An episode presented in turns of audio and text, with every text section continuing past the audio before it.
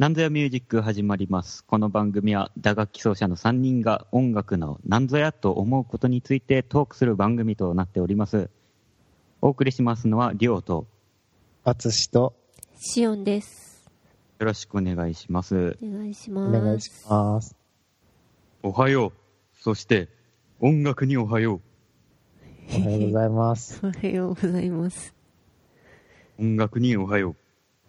音楽もおはようございます。おはようございます。出ます？このセリフ。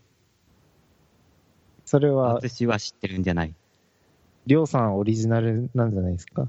や、違うよ。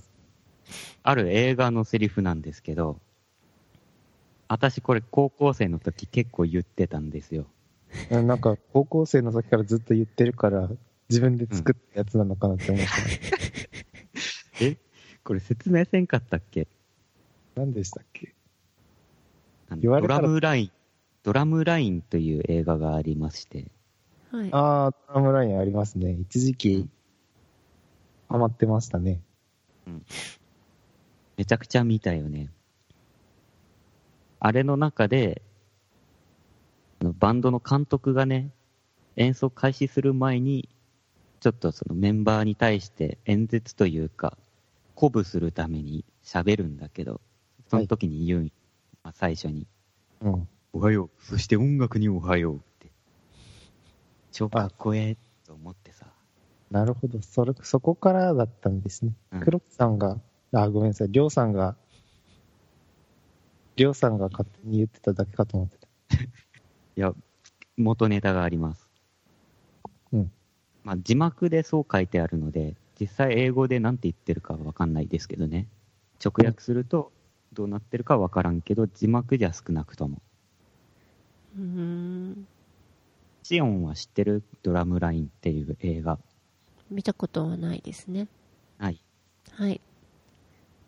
あれはね、簡単に内容を説明すると、その名の通り、ドラマーの話なんですけど、はい。マーチングの話だね。マーチングドラマーの話で。あれ、アメフトかな？アメフトのうん。試合のハーフタイムとかで演奏する。うんんんそうそう。。で、それ大で、学の話、大学のマーチングバンドの話だね。あ、そうだったかなうん。で、その、まあ、アメフトのチーム、自分のチームと相手チームと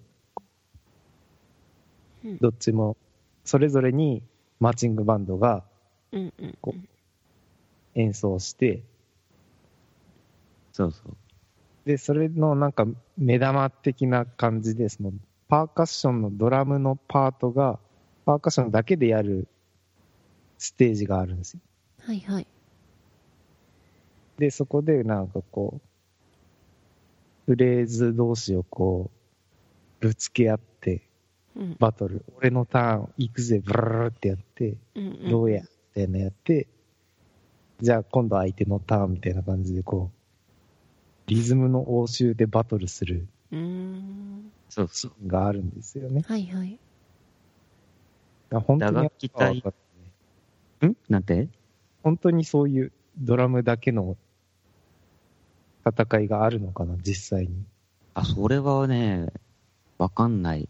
あるんじゃないと。そのバトルのシーンのことをドラムラインって言ってるんだよね。おー。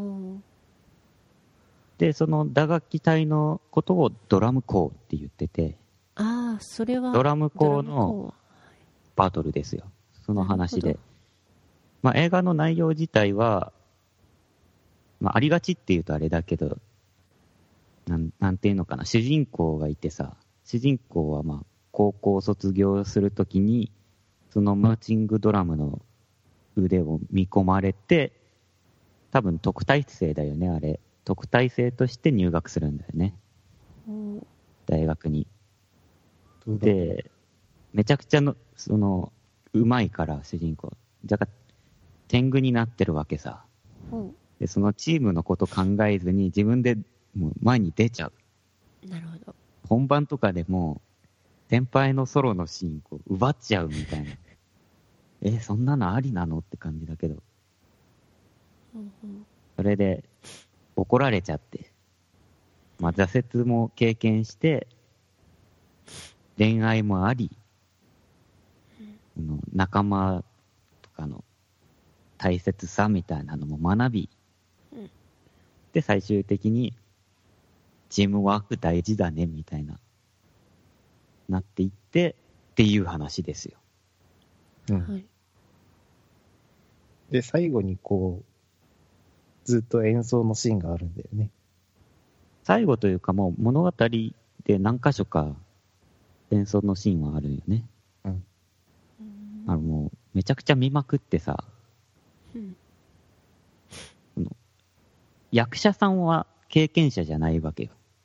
ドラムを、はいマーチング、はいスネアドラムの。うんうん。でもそこそこ練習してて、そこそこ叩ける状態ではあるのよ。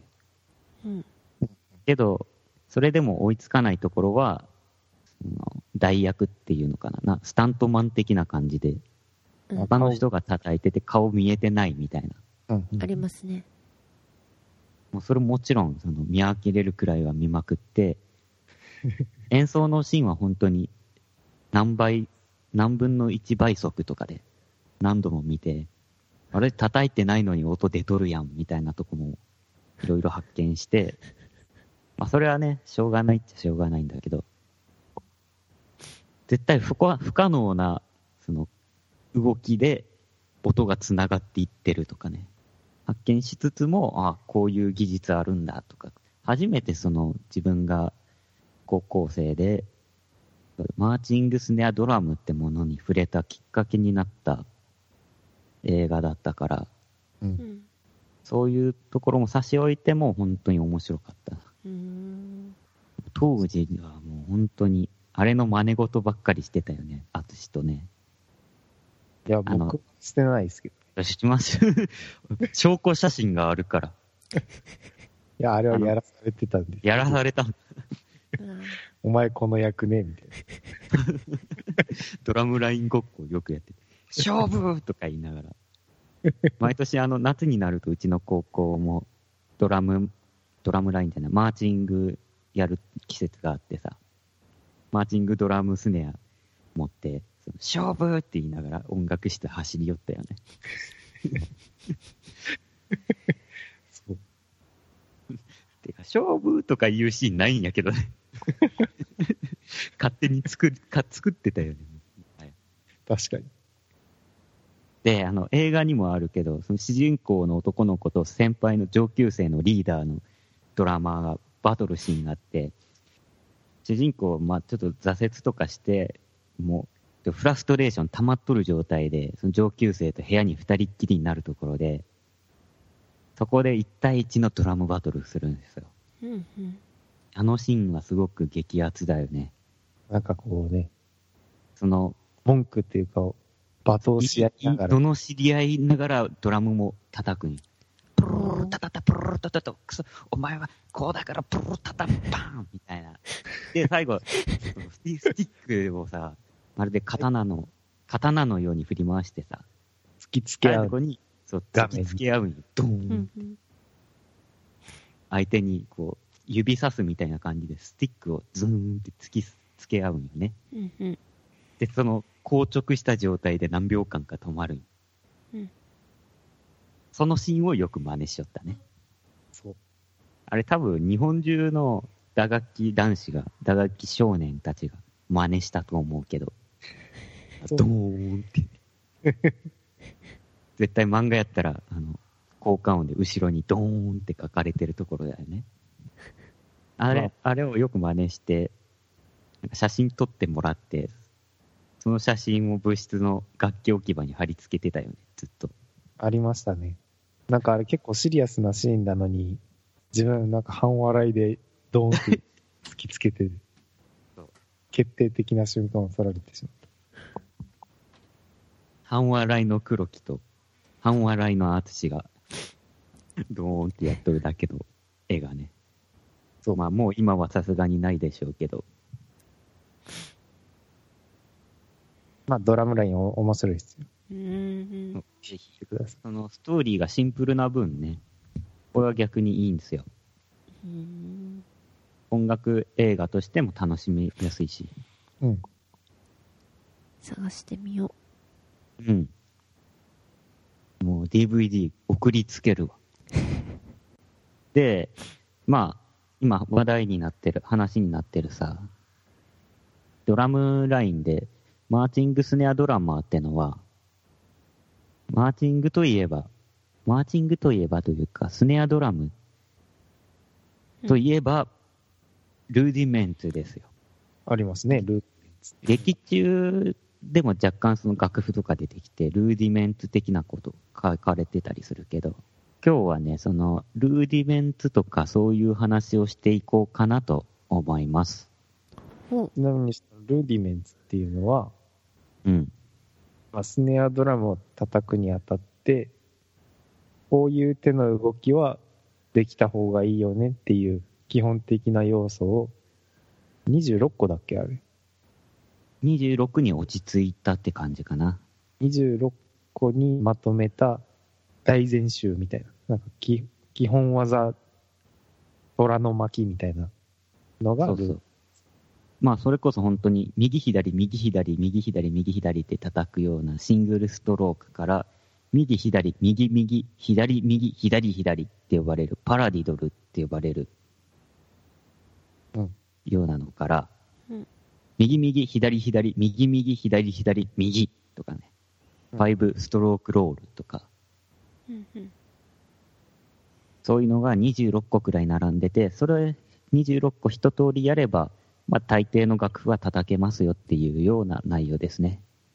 うんあれはね、でもなんか、26って今なってるけど、教本によってはさ、もっとあったり少なかったりもするよね。うん。なんかその、ドラムコーのアメリカの、なんかなんちゃら協会みたいなやつが定めてるのが26かなんかだったような気がするな。そうそう。一時期は40個くらいあったらしいけど、やっぱり26個にしようってなってさ、一通りはできる、君たちは。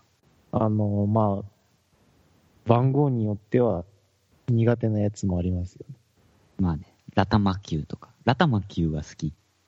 頭球は好きですね。シオンはさ、はい。その、ドラムをさ、小太鼓から入ってないじゃん。はい。ドラムから入ってるじゃん。はい。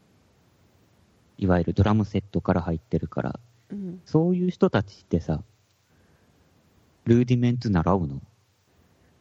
やってるの？うーんと、ルーディメンツは完全にその、マーチングの文化だと思うんだけど、うん、一応、パラディドルと、うんラタマキューと、フ、フ、あれ？フラム？フフラム？とか、はいはい。その辺、まあ、その辺。やるのはそんなもんだよな。なんで、何個かを、こう、やるとか、まあ、レッスンでこう出てきたりはするんだ。うん。なんか別にな、なんかその大全集の何番をやりますみたいな感じじゃなかった。まあ自分らも吹奏楽部出身だからさ、うん。その、どっちかっていうとオーケストラ寄りのうん。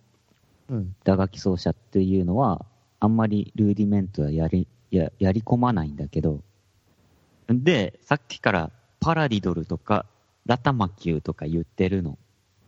この名前のネーミングの由来は、音の漢字をそのまんま表してるんだよね。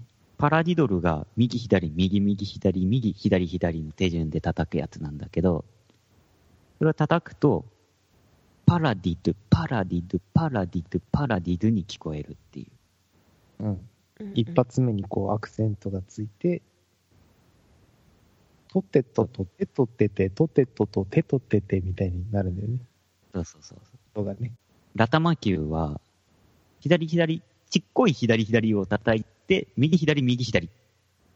で、ちっこい右右を叩いて、左右左右って叩くんだよね。ちっこいのが装飾音符ですね。装飾で、最後にちょろっとアクセントつけるんだけど、それ叩くと、ラタマキュー、ラタマキュー、ラタマキューって聞こえるっていう。うん最初のラのところが、装飾音のとこさ。うんうん。巻き舌みたいになるんだろうね。多分向こうの発音だと。だから、ダブルラタマキューってのもあるんだよ。ラ、ラタマキュー、ラ、ラタマキュー、ラ、ラタマキューっていう。ありますね。トリプルラタマキューもあるからね。ラ、ラ、ラタマキュー、ラ、ラ、ラタマキュー？ちょっと言えてなかったけど。練習足りなかったですね。で、まあそういうのを習得して、すれば一通り叩けるよっていうのは、多分、その、マーチングってもともと軍隊とかじゃん。で、まあマーチングはさ、すごくみんなで合わせなきゃいけないから、一糸乱れぬ動きで。うん。技術的にみんなで統一するっていうのが主な目的で作られたんだと思うけど、うんまあ、オーケストラとかだと小太鼓奏者一人とかでいいから、ここまでそういうのは必要なく。うん。うん。でもやっぱルーディメンツのシステムのおかげで本当にマーチングドラマーの人たちはうまいよね。技術がすごい。で、ブラストとかで有名な石川直樹さんいるじゃん？はいは。はいい。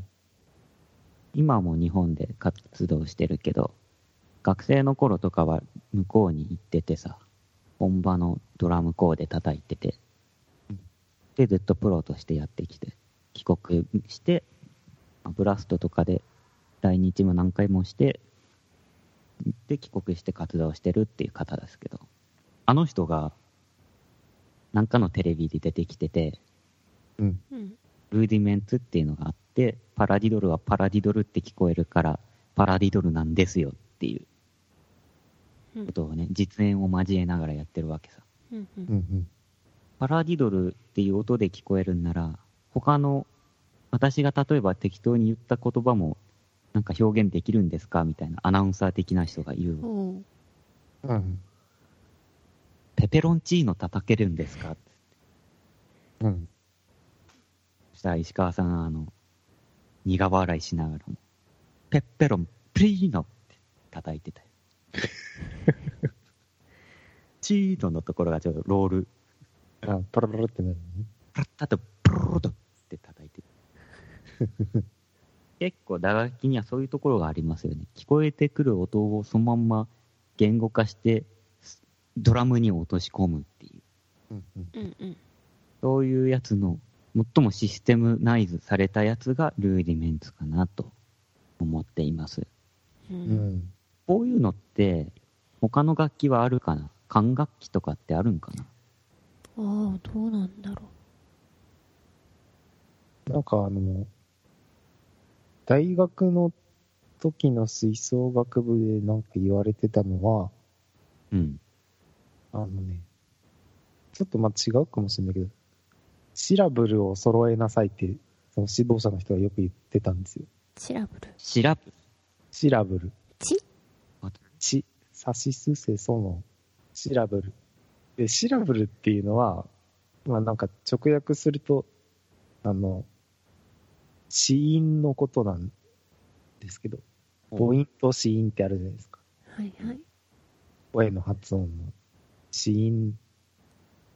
で、その、管楽器の人が音出すときにさ、まあ、プーって吹くか、トゥーって吹くか、ピーって吹くか、その、ニュアンスがやっぱ違うんですって。発音の。の。同じピッチの音でも、その、アタックの最初のプッてこう音が出だす時の発音によってニュアンスが変わるから、うん。それを統一しなさいみたいなへ話をえ。よくされてたんですよ。ああ、なるほどね。で、一斉にこう、吹くときに、プーって吹く人と、ターって吹く人と、ティーって吹く人がいたら、それはアンサンブルになりませんよねっていう。だからシラブルは揃えましょうみたいな話をよくしてたんだけど、なんかそういう発音とか、アーティキュレーションとか、うんアーティキュレーション揃えようみたいな。どう歌い上げるかみたいな。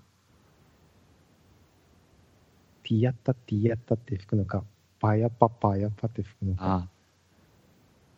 ヤンパ、ヤンパが多かった、うちは。ヤンパパ、ヤンパパ。なんかよく言いますよね。吹奏楽の指導者の人は。まあ、どんな楽器でもそうだけど、言語として一旦ちゃんと整理するっていうのは大事なんだろうね。う。うんん。実際自分もよく声に出しますもんね。出してるね。うんそれこそ、コンガとかさ、やってるやん。はい。つくぱくつくとと、基本のやつ。あれは正式なやつなの？あつしがよく、つくぱくつくとと、つくぱくつくととって言うけど。つくぱくつくととに関しては多分、日本人が作ったやあ、つだ。そうなの？はい。日本語なん。うん。でキューバ人は違うの？スペイン語で言うの？キューバ人、なんかまあ人それぞれだったけど、あの、ちゃんと、まあ今回にも音の種類がいくつかあって、オープン、うんスラップとか、ベースとかいろいろあるんですけど、うん。その音の種類それぞれに、一個一個発音を決めて、それを言ったら、手順がわかるような仕組みになってる人もいたし、なんか自分が聞こえてる音をそのままニュアンスで、ピリピリキンキンキンパタキンキンコンコンキンみたいな言う人もいる。全然こうん。我流ね。う。うんまみんな大体我流なんだ。で、日本で輸入されてきて、トゥクパクツクトトとか言ってるのは、その最初に輸入してきた人が、が言ったのかは分からないけど、わからんけど、ちょっとある程度、ビートの、その、手の付け方とかが違うんですよね。なんか、まあ、かかとの方、手のかかとの方で音出し、つま先の、指先の方で音出したり、うん。それの順番が多分ごっちゃにならないように、ツ、ク、パー、クってこう、ツが手のひらですよ、クがうん指先ですよ、みたいな割り当てをして言ってるんだと思いますけど。そのシステム化されたのはない、ないんだ。自分は聞いたことないですね。あるのかもしれないですけど。そういう、口頭パーカッションの、口パーカッションのうん、システム化されたのはないけど、さっきのルーディメンツをコンガに落とし込もうみたいな話はあるよね。そう、あるのかな多分あの、えっ、と、ジョバンニ・ヒダルゴっていうプレイヤーがいて、その人は結構ダブルストロークとかもコンガでやっちゃうし、まあ、そのルーディメントってのが発達して、それをいろんな楽器に、他の打楽器に応用するっていうのはよくあって、特にやっぱドラムでやってるよね、ルーディメントを。ドラムセットでね。ドラムセットでね。うんうんうん。出ますね。まあ、そういうのもあったりで。ルーディメントはそれだ、それ自体でいろいろ応用できるけど、まあ、他にそういう口打楽器がある例として挙げたいのが、インドタブラのボルですね。インドタブラっていうのが楽器で、うんボルっていうのが、そのル口パン。ーディメント的な口パーカッション。うんうんインドタブラの歴史はそこそこあって、400年とかあるんだけど、うんその伝統的に、あの、楽譜がない文化だからさ、うん師匠から弟子に楽器を教えるときにはやっぱ口伝になるわけよ。うんその時に使われてたのがボルって呼ばれる口パーカッション。で、それは割とシステム化されていて、うんだ、テレケテだ、だ、ティンダだ、テア、クランナ、だって言っただ、テレケテ、だって言ったみたいなのを口で言いながら教えてくるっていう。今のだとか t とか、そういうのが全部それぞれあのタブラの2つある太鼓、それぞれに割り振られていて、あ決まった音の決まったそう発があるんですね。そうそううんうん。右手側の縁の方を叩くやつがなとかたとか言ったり、うんうん。真ん中の方を叩くのがトゥンとか t とか言ったり、真ん中の方をこうクローズで叩くのを、てとか、れとか、連続するとテレレレ、テレテレってなったりとかね。うんうん。両手で叩くとダうん。やっぱ打楽器ってその、五線譜上で表現しづらいからこういうことが起こるんだと思うけど、うんうんうん。そうやって、ドラでマ、ドラムセット演奏してる人は別かもしれないけど、ドラムセッ楽譜って、うん、なんか個人的に見づらいんですよね。パッと見ただけで、あ、こういうフレーズねってあんまりわかんないというか、うん。あの、どこがタムですかみたいな。ああそうなんだ。確かにね。あそれはドラムの譜面はでも、なんかちょっとお絵描きというかさ、絵みたいじゃない？確かに、シンバルはバッテンとかなってるやん。うんうんバスドラはなんか下の方にあるやつそうみたいな。結構お絵描きっぽい確かにまあそれでね、ドラムってなると割とその、現代化されてるからさ、楽譜ってのがちゃんとあってさ、うん割と統一された。あんまりその口でちゃんと感じなさいよみたいなのは言われなかったりするのかもしれないけど、まあ言わんくても一応伝えることは可能だけどっていうとこだよね。うん。うん。まあ他にもね、システム化までされてるかどうかわかんないけど、ジェンベでもあるんですよ。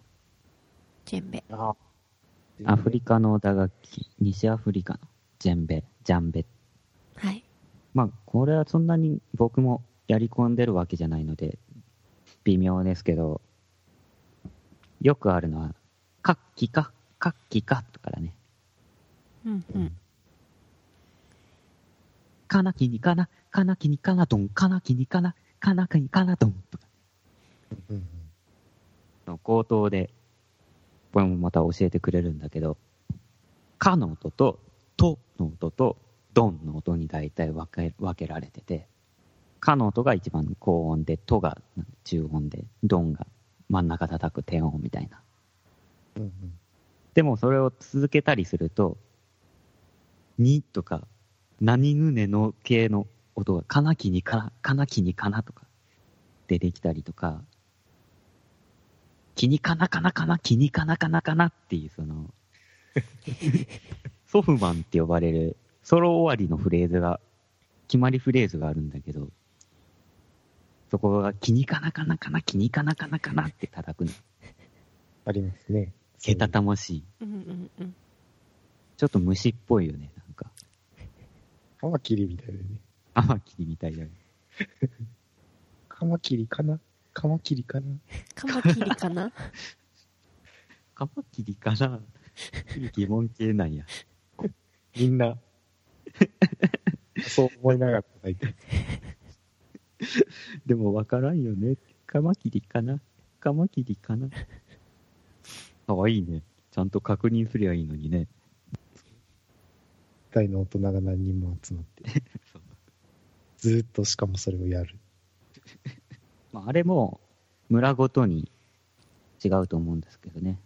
うんうん。いろんな集落があって、その集落ごとに伝えていってて、カとトとドンの音とかは大体共通だろうけど、その言い回し、かなきにかなとか、かっきかとかなってくると、若干ニュアンス違ってきたりするかもしれないし。まあね、ジェンベの、ジェンベのそういう言葉とか、ボールとかルーディメントとかもあるけど、まあ最初はきっかけは多分、いかにこう教えやすいかみたいなとこやと思うんですよ。うん教えるってなるときに、うん。楽譜っていうシステムがなくてさ、うんパッと教えれるってなると、多分誰か先生がさ、我流で作って、言って、あ、これ便利じゃんってなってまとめ上げたりしたと思うんだけどさ、よくブラス部のさ、基礎練とかの言葉を当てはめてやってたよね。ああ、なんか3連符は3文字で、16分音符は4文字で、5連符は5文字で、みたい5連符とか難しいからさ、あの5個の5文字の言葉でさ、さくらんぼとか、うんさくらんぼ、さくらんぼ、さくらんぼ、さくらんぼって言いながら練習してましたね。こっち生卵でした。やっぱこういうふうにこう同じ5文字で叩いてる音符は同じなんだけど、単語によって印象違いますよね。うんうん。あの、三連符をさ、バナナ、バナナ、バナナ、バナナで叩くかさ、うん。たけし、たけし、たけしで叩くかでさ、たけしって誰やってなるし。全然違うよね。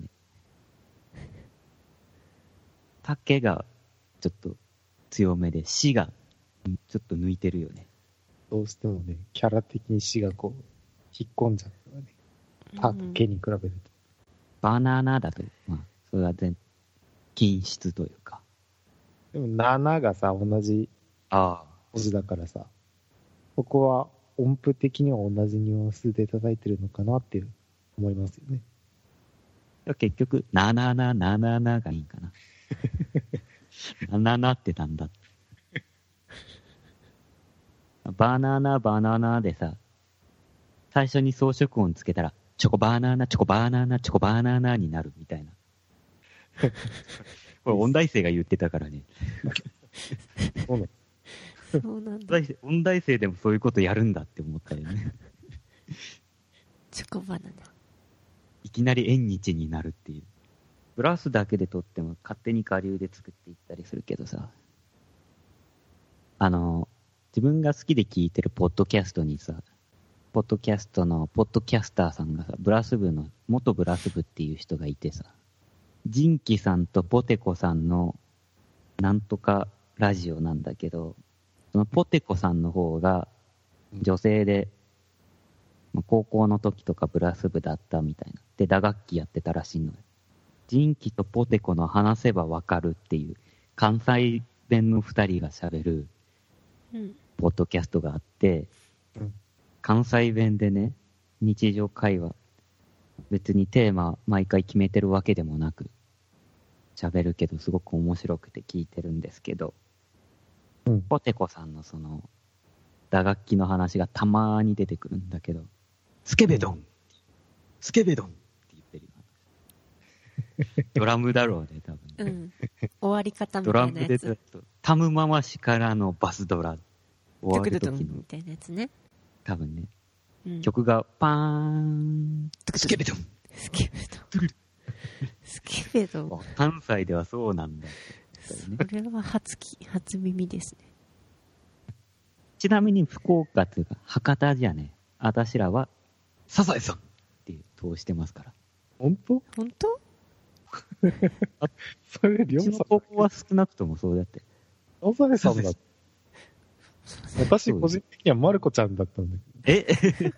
マルコちゃんだと最後、ど、マルコちゃん。ちょっと若干シンバル入ってるやん。スケベドンは結構バスドラ強めだよね。うん。あところてんとかもありますよね。あ、ところてんもいいね。サザエちゃん、サザエちゃんって誰だよ。混じった混じった。マルコちゃん、マルコちゃんって何なんだよ。でも、マルコ、ちゃん。マル、マルコの部分がさ、あの、すごく滑らかじゃないですか。確かにまろみがある。うん。マルコちゃん。でサザエさんは結構その、なんか素早さ重視な感じが一番好きなで。サザエさん、ダラチャーン統一感あるでしょ。まあまあ、マルコちゃんまではいいよね。同じその放送局やから。うん。マルコちゃんの後にサザエさんやからね。うん。今どうなんだろう。今合ってるのかな今も合ってるんじゃないですか？日曜夜6時くらいから。スケベドンってね。ちょっとあの、深夜枠が入って。そうだね。深夜アニメだよね。さすが。進んでますね、大阪は。てか、あの、関西弁ずるいよね。それだけで面白いじゃん。で、関西人のあの、コミュニケーション能力すごいなと思って。うん。ななんな。のなんであんなに喋れるの？なんでしょうね。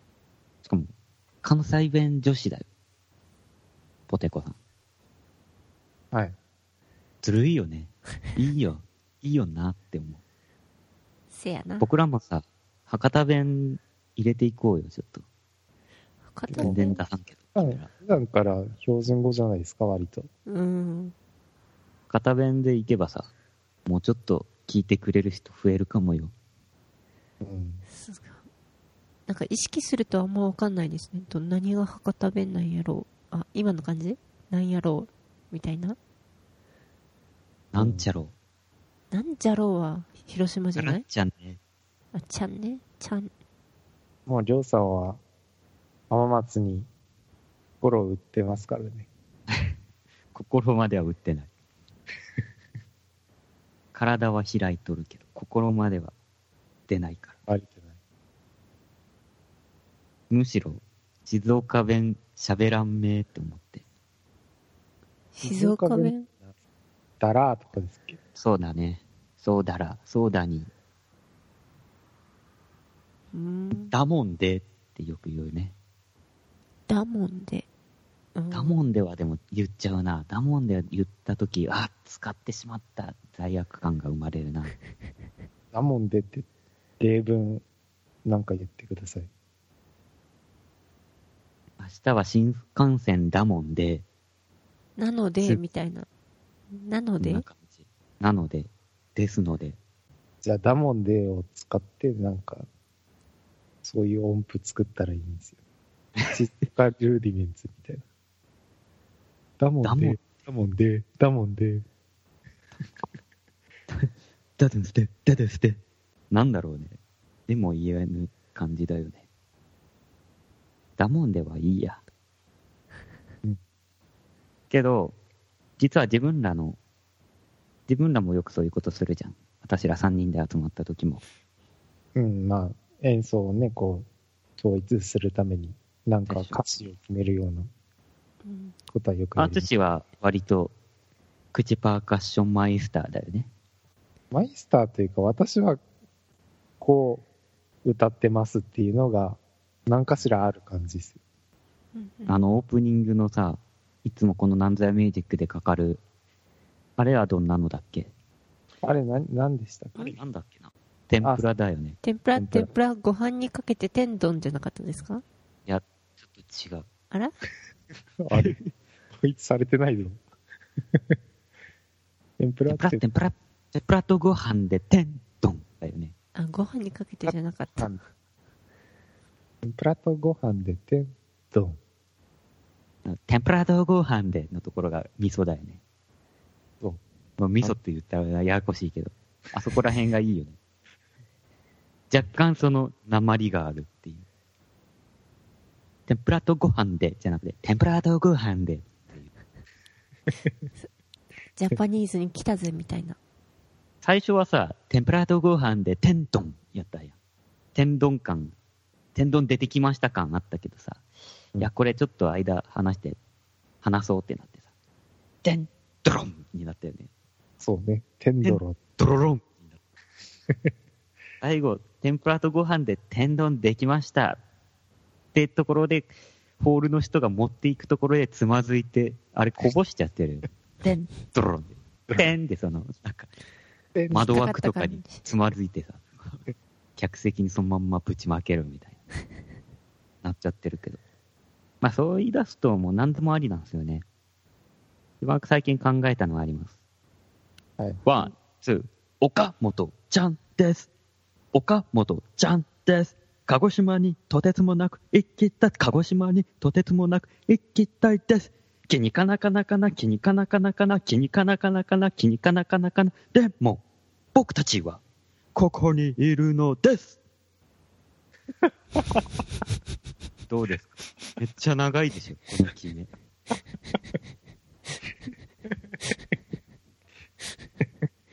岡本？いるのです。いるのですわ、3連符。最後の、ここにいるのです。たったたたたたたんですね。まあ、これ実はあの、全米のフレーズなんですけどね。トカットとカッカ、トカットとカッカが岡本ちゃんです。自分一人で頭の中で解釈して。